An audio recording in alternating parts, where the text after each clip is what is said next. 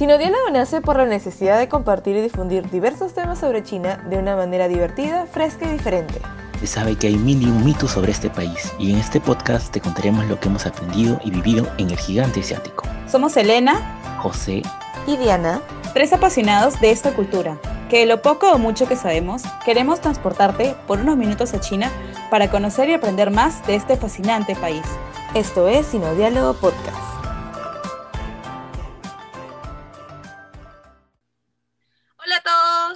Hola. Hola, hola.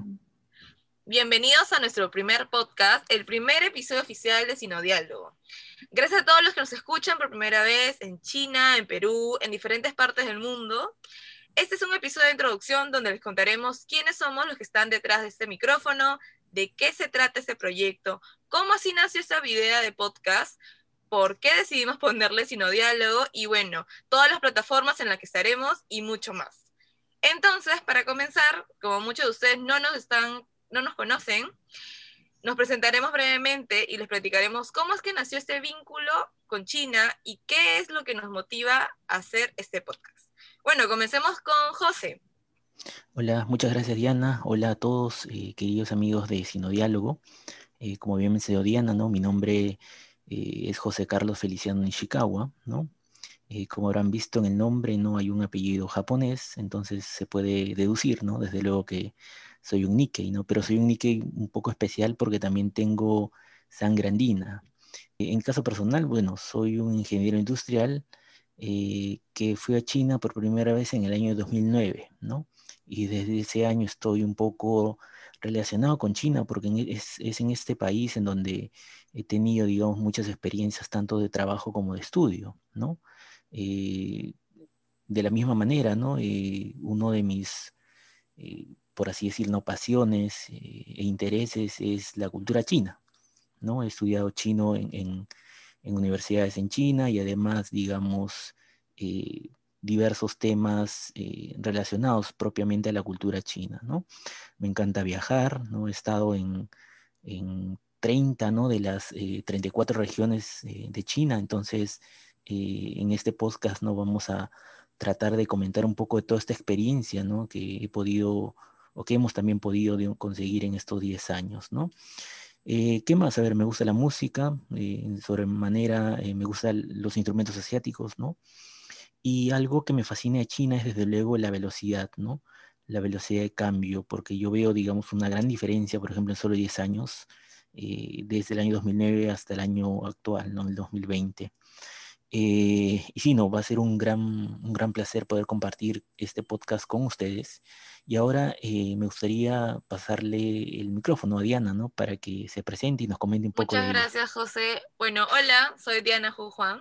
Tengo 27 años y soy peruana, pero hija de padres chinos. Eh, bueno, ¿cómo aprendí chino? Bueno, aprendí chino cuando viajé a China a los 11 años aproximadamente. En ese entonces realmente no sabía ni decir hola y mi mamá siempre me decía que era una china que no habla chino, así que nos fuimos. En China hice homeschool, o bueno, como les dicen, eh, clases particulares que fueron bastante intensivas durante un año aproximadamente. Tenía clases lunes a sábados, en las mañanas, en las tardes. Luego estudié en un internado durante un año y bueno, nunca tuve un trato especial por ser extranjera, así que creo que eso me ayudó bastante a esforzarme eh, casi el doble, ¿no? Luego decidimos regresarnos a Perú porque extraña, extrañábamos mucho a nuestros papás, porque ellos estaban acá y bueno, me, me olvidé de decirles que soy la mayor de tres hermanos, así que los tres nos regresamos, al regresar estuve en un colegio peruano chino, luego al graduarme estudié traducción e interpretación y claramente escogí como tercera lengua chino mandarín. Eh, también en mi primer ciclo de universidad la docencia llegó a mí y me ofrecieron enseñar en un instituto cerca a mi casa, así que suerte la mía. Y podríamos decir que después de regresar de China, estuve bastante metida en la cultura y el idioma. Luego de varios años también viajé un par de veces, em, más o menos de visita, y especialmente por el Año Nuevo Chino. Y bueno, eso es un poquito de mi historia relacionada con el idioma y la cultura y creo que eso es lo que conocerá, no van a poder conocer durante cada episodio, ¿no? Y algo que también ha dicho José y que también comparto es que, wow, la velocidad en la que sí que se mueve China, porque realmente en los años que he viajado, que han sido tal vez, no sé, 2005, 2000, no sé, 2007, 2008 y así, 2012, yo también he revisado y he visto que hay una gran diferencia y, se, y todo va mucho más rápido. Así que las personas que vayan se van a dar cuenta de ese punto. Pero bueno, no, no quiero hablar más y es el turno de Elena. Hola a todos, eh, mi nombre es Elena, tengo 26 años, soy peruana de nacimiento, no tengo ascendencia china o asiática como Dianita y José. Eh, soy traductora e intérprete de chino de profesión, tengo una maestría en cooperación económica internacional por una universidad en China y bueno, ¿cómo así empezó mi relación o acercamiento con este país? Fue en 2012, hace casi una década, cuando decidí estudiar la carrera de traducción e interpretación de chino. Y a partir de ahí comenzó toda esa travesía, ¿no? Que cambió mi vida eh, por completo. En el 2013 fui por primera vez a China de intercambio académico por un año y luego empecé a trabajar en empresas transnacionales chinas acá en Perú. En el 2017 fui de nuevo a China por trabajo y mi última visita fue el año pasado cuando fui a estudiar en mi maestría allá. He podido trabajar con diferentes compañías y organizaciones chinas de todo tipo y gracias a eso he podido desarrollar una pasión por todo lo que tenga que ver con relaciones internacionales con China, diplomacia asiática, comercio, política china, cultura también y lengua china obviamente por, por mi carrera. Así que esos son mis puntos fuertes, por así decirlos.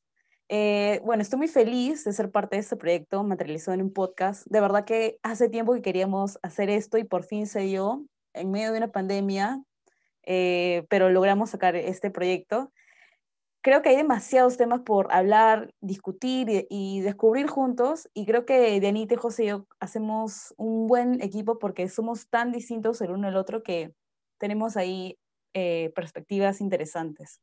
Pero también queremos contarles un poco de cómo así se nos ocurrió la idea de hacer este podcast, ¿no? Eh, Dianita, no sé si nos puedes contar un poco de cómo fue toda esta experiencia y cuál es nuestro objetivo con este espacio. Pero claro que sí. A ver, bueno, la idea detrás de Sinodiálogo es claramente y simple de ofrecer una plataforma donde podamos conversar de temas relacionados a China de una manera simple y coloquial, compartiendo información histórica y actual del gigante asiático. En realidad queremos un espacio donde no solo se aprenda sobre China, sino también sobre la gran influencia que tiene China en Perú, y creo que muchos sabemos eso, o tal vez no, y así aquí creo que lo vamos a aprender. Lo que realmente queremos es lograr crear una comunidad en donde podamos crear una conversación de diferentes temas relacionados a China.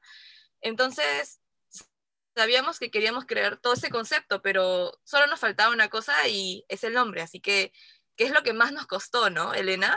Cuéntanos un poco de eso.